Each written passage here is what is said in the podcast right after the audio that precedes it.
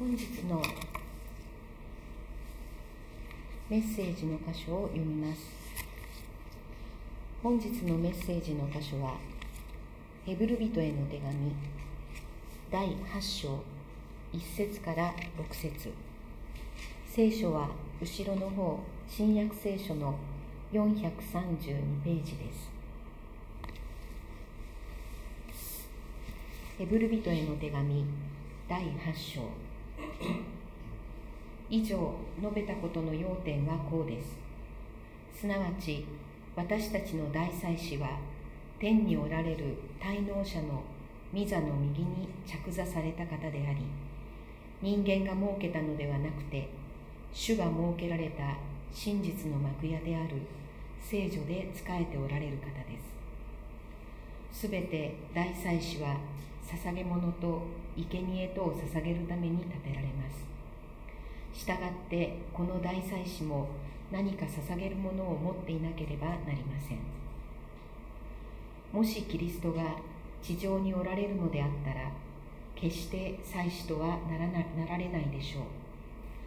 立法に従って捧げ物をする人たちがいるからです。その人たちは天にあるものの写しと影とに仕えているのであってそれらはモーセが幕屋を建てようとした時神から蜜毛を受けた通りのものです。神はこう言われたのです。よく注意しなさい。山であなたに示された方に従ってすべてのものを作りなさい。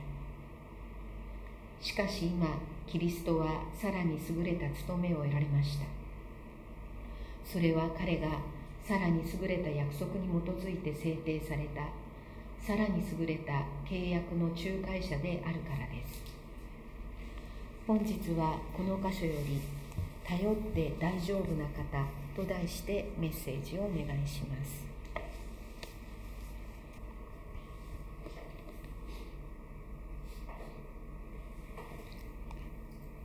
皆さんには頼ってる人いますか？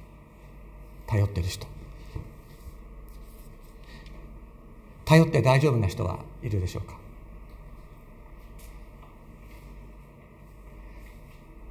今日のこの聖書の箇所が私たちに、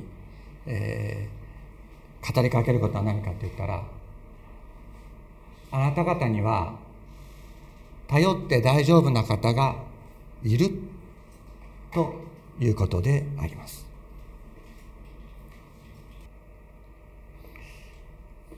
まず最初にですねあの以上述べたことの要点はこうですというふうに言ってるんですけれどもどういうことかって言ったら、まあ、ヘブル人への手紙っていうのは難しい説教だというふうに言われてるんですね。この手紙と書いてありますけれども実はこれは説教の記録であるというふうに言われていましてそしてヘブル人への手紙というふうに書かれているけども実はヘブル人に向かって書かれたものでもないであろう。むしろ旧約聖書を旧約聖書つまりユダヤのですねその祭祀そして捧げ物ということの理解の上にイエス・キリストとはどういう方であったのかということを明らかにするということを、まあ、してきてるものですから旧約聖書の知識がないとなかなか理解するのが難しいというそういう、えー、書であるわけです。だからこの今まで、まあ、ままとめるとですねキリストは私たちの大祭司であってそして私たちの弱さを体験的にしておられる方でありそして罪は犯されなかったけれどもあらゆる試みを受けられたそして神の使いによって永遠の大祭司となられた方である。キリストはご自身の血を完全な捧げ物として永遠に一度捧げた。そして彼は永遠に生きていると。永遠に生きている方であるからこそ、キリストがご自身の血を完全な捧げ物として一度捧げたことが永遠に有効なのであるということをこう説いてきたわけです。ところがですねこの説教をしている人はここまで話をしてきてちょっと難しすぎたかなって 思ったわけです。ちょっと話が難しすぎたかなと思ってそれでまとめるとこういうことだよっていうふうに、まあ、今日のところで言うわけです。まあいろいろちょっと難しいこと言ったけども要点は何かって言ったら私たちには頼って大丈夫な方がいる大丈夫なんだよっていうことをこの説教者はですね私たちにこう語りかけるわけです。でなぜ大丈夫なのかって言ったら大祭司っていうのは民の罪を許すための生贄を捧げるんです。つまり大祭司がいるかいないかっていうのは我々にとって大問題なんですね。大祭司がいなかったら罪の許しが行われない。だから大祭司がいるっていうことはその民にとってそして私たちその民の一人一人にとって罪が許されるというも非常に重要な恵みであるということなんです。だから大祭司がいない民っていうのは罪の許しをのための捧げ物ができる大祭司がいない民というのは本当に惨めだということなんです。なぜかというと罪の許しが与えられないから。だけど大祭司が与えられている民は大丈夫なんですよ。大祭司が民に代わって罪の捧げ物をするから。だからね大祭司がいるっていうことは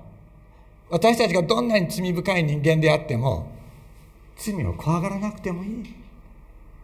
自分の罪を怖がらなくてもいいっていうことであるのです。でこのヘブル人への手紙の説教者は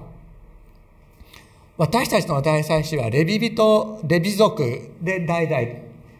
こう受け継がれてきたアロンの子供アロンからアロンの子供たちまた孫へと受け継がれてきたレビ族の大祭司よりもさらに優れた大祭司であるというのです。でレビ族の大祭司は幕屋に仕えたでまたそれは捧げ物の規定に従って仕えたんだけどもそれは天にあるものの影であって本体ではなかったんだというんです。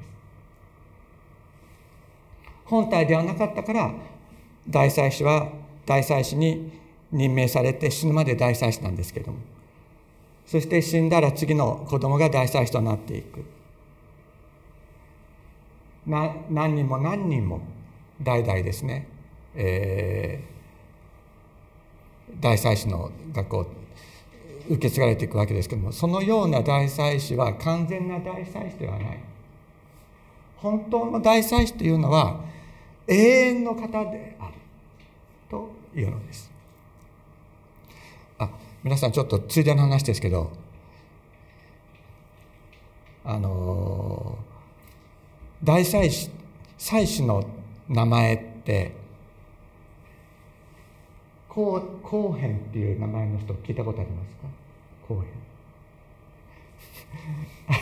編 知りませんか？あの、えー、後編っていう後編というのは祭司という意味なんですけれどもあのもうあとはサドクっていう名前の人を聞いたことありますか？セイドックってあの英語でセイドックっていうふうに言う人たち。それはあのセイドックはあのサイ・サドクの子孫なんです。だから聖徳と言われるあの、まあ、英語読みで聖徳と言われる人たちのはダビデの時代からずっとつなつながっている祭司の家系なんですね。もうそれ聞いただけで見るとすごいなっていう いやもうダビデダビデの時代まで遡れるのかってこれはもう本当にすごいことだと思いますけれども。でもそのすごいなって思うけれどもヘブル書のヘブ聖書は言うんです。いやイエス・キリストはその大祭司よりもさらに優れた方である。さらに優れた約束の約束に基づいて制定されたさらに優れた契約の仲介者。私たちの罪を許す方だ。というんですね。ここで間違ってはいけないのはですね大祭司は罪民の罪を許すための生贄を捧げるんですけれどもこれは大祭司が許すわけじゃないですね。大祭司が許すわけじゃない。流された子羊の血が子羊の血が流されることによって罪に民の罪が許されるということであります。あここでねあのちょっと話は飛んで申し訳ないんですけれどもその罪ということに対してイエス・キリストがどういうふうに考えておられたかということについて今日少し一緒にあの見てみたいというふうに思っています。えー、ここのところ、えー、元気の出る聖書の言葉でマルコの福音書を少しずつ読んでいますけれどもこのように、えー、2章の13節からあのアルパイの子レビがイエス様に呼ばれるところですけれどもマルコの福音書2章13節から読むとこのように言われています。イエスはまた湖のほとりに出て行かれた。すると群衆が皆身元にやってきたので彼らに教えられた。イエスは道を通りながらアルパイの子レビが修税所に座っているのをご覧になって私についてきなさいと言われた。すると彼は立ち上がってしたかった。皆さんアルパイの子レビって。言われてますよね。何族だと思いますか？レビ族でしかありえない。レビ族でしかありえない。レビっていう名前は。父の名前を受け継ぐわけですから。ということはこのレビ族っていうことは妻子を出している家柄なんですよね。レビ族っていうのは。でイエス様がそのもともとレビ族だったアルパウの子レビが数税所に座っているってことは酒税人やってるってことです。それをご覧になって私についてきなさいと言われた。すると彼は立ち上がって従った。それからイエスは彼の家で食卓に疲れた。酒税人や罪人たちも大勢イエスや弟子たちと一緒に食卓についていた。こういう人たちが大勢いてイエスに従っていたのである。パリサイ派の立法学者たちはイエスが罪人や自然人たちと一緒に食事をしておられるのを見てイエスの弟子たちにこう言った。なぜあの人は酒税人や罪人たちと一緒に食事をするのですか？イエスはこれを聞いて彼らにこう言われた。医者を必要とする者は丈夫なものではなく病人です。私は正しい人を招くためではなく病人を招くために来たのですと言われました今言ったようにですねアルパイの子レビというのはレビ族ですから祭司としてイスラエルのために仕える神殿とイスラエルのために仕える家系に生まれた人です。で主税人というのはイスラエルの子であるにかにもかかわらずローマ帝国の先棒を担ぐ売国道であった。ローマの権威を着てもう本当にあの権威を傘に来てですね。で同胞イスラエルから搾取して自らは豪奢な生活を送っていた。で修税書っていうのはこれはイエス様が伝道の初期活動なさったカペナウムというところにはですけどそこは大きな町があってそれはメソポタミアからですねそれからエジプトに通じる道があった。でそこにはメソポタミアの物品エジプトの物品つまりイスラエルの人たちにとっては汚れたものと言われるようなものがそこを通るわけです。でその汚れたものを手に取ってみてじゃあこれはいくら税金払え。いうことをやってたのがアルパイの子レビだ立法の中には汚れレビキの5章6節にはですね汚れたものに触れると汚れる。そしてそれは罪となるという言葉がだから彼はずっと汚れた状態なの。彼はもともと妻子の家系なんですなんでそういう自然になってイスラエルの人々から憎まれ汚れた生活罪人と言われる生き方をしようと思ったかそれは分かりません。それは本人に聞いてみなきゃ分かんないから あの死んでですねアルパイのレビにあの会った時にぜひ聞いてみてください。あのどうしてですか？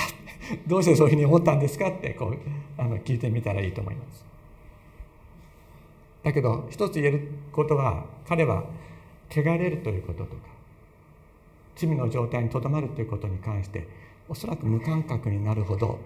それにどっぷり使っていたであろうということは言えるんじゃないかと思います。ひょっとしたらレビは自分が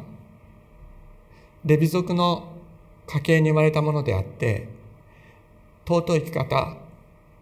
神の子供として尊い生き方をしようと思ったその心をすっかり忘れていたかもしれない。だけどイエス様は彼の中にある尊い神の子の姿を見ていたんです。立法学者やパリサイパリパリの祭り人じゃなくてあのパリサイ人ね。立法学者やパリサイ人は罪や汚れを基準にして人を分類する。あの人は汚れている。あの人は罪人だ。レッテルを貼るんです。さあ何によってレッテルを貼るか。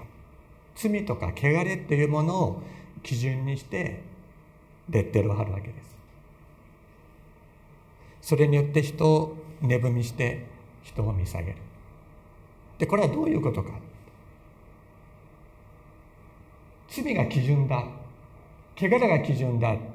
それによって人を人は分別される。それによって人は人の価値が決まるっていうことは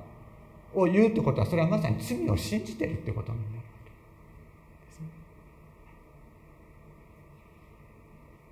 罪こそが罪こそが基盤であってそれによって人を分別してもよいという考え方っていうのはまさに言うならば罪を基盤として生きている罪という基準を基盤としているということになるわけです。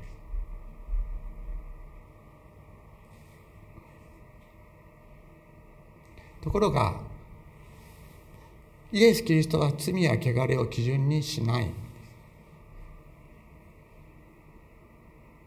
神の愛と神の救いということを基準にしておられた。そしてそのことのために命を懸け命を捨てられたのがイエス・キリストであったのです。私たちはどうでしょうか？私たちは自分自身を見る。自分の弱さを知っています。自分の汚れを知っている。自分の罪深さを知っている。それによって私たちは自分をお前はこういうやつだ。というふうに思うでしょうか？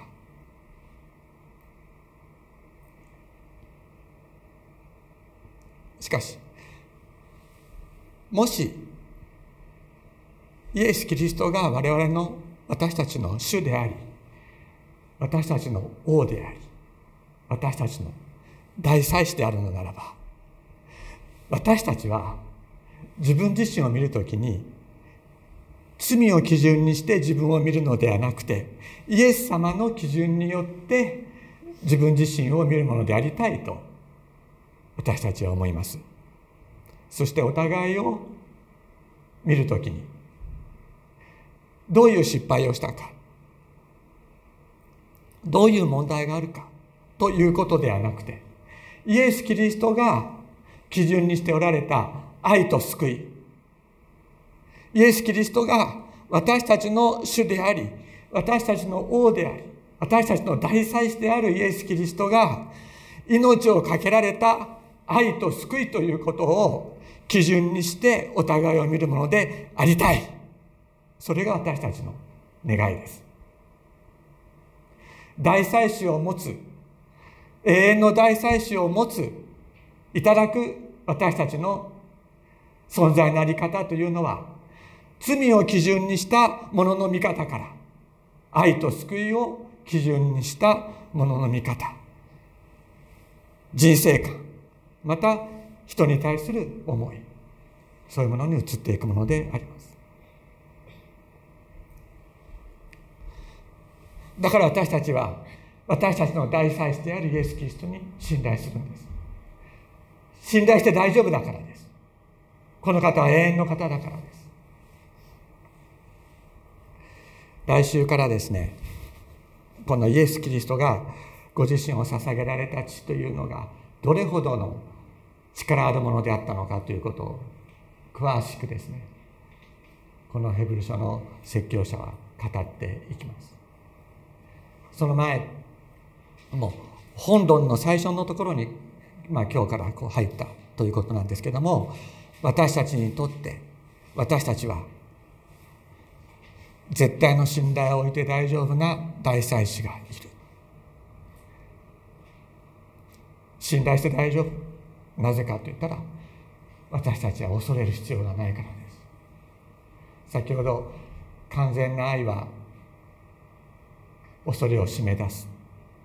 という言葉をご一緒に読みました。この人の愛がこの方の愛が私たちの恐れを締め出すんです。この方の愛が私たちの恐れを締め出します。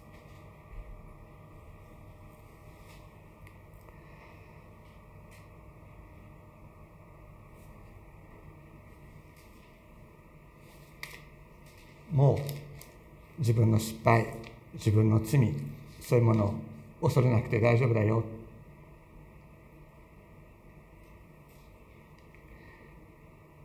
私たちには大祭司がいるから。本当にめでたい。本当にめでたいことです。おめでとうございます。とお互いにあのいろんなことの時に言いますけども本当にめでたい。本当にありがたい。私たちは自分の罪で罪によって自分の失敗によって自分自身を見る必要がなくなったのです。そしてそれはお互いをやはり同じようにその人の失敗や問題を基準にしてもう見る必要がなくなった。私たちはこの方の血によって清められていくでしょう。そして同じように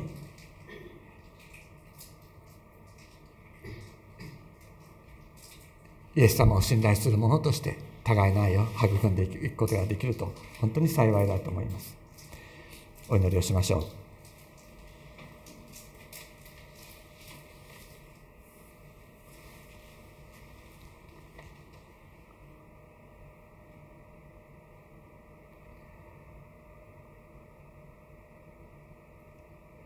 天のお父様。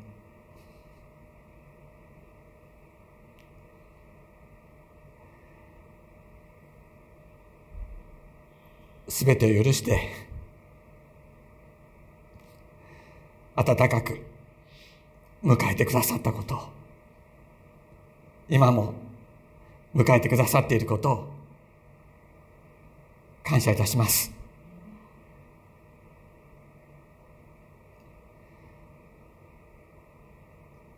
永遠に生きておられるあなたが私たちにあなたの尊い血を注いで清めてくださいました。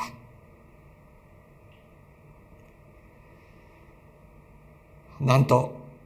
ありがたいことでしょうか。なんと嬉しいことでしょうか。イエス様永遠に私たちの大祭して会ってくださることを感謝いたします。あなたが私たちを見てくださっているその目で私たちも互いを見ることができるよう助けてください。また自分自身を見ることができるよう助けてください。そしてこの世を生きていく中でさまざまうまくいかないことがあったりがっかりすることもないわけではありませんけれどもそれをはるかに超えてあなたが私たちを大きく大きく包んでいつも背負いまた抱きしめてくださっていること本当に心に覚えて希望を告白し続けることができるよう導いてください。イエス様あなたが神の愛と神の救いのために命を懸けてご自身を捧げられたように私たちも神の愛と神の救いを信じて生き抜くことができるよう助けてください。イエス様の尊い皆によってお祈りします。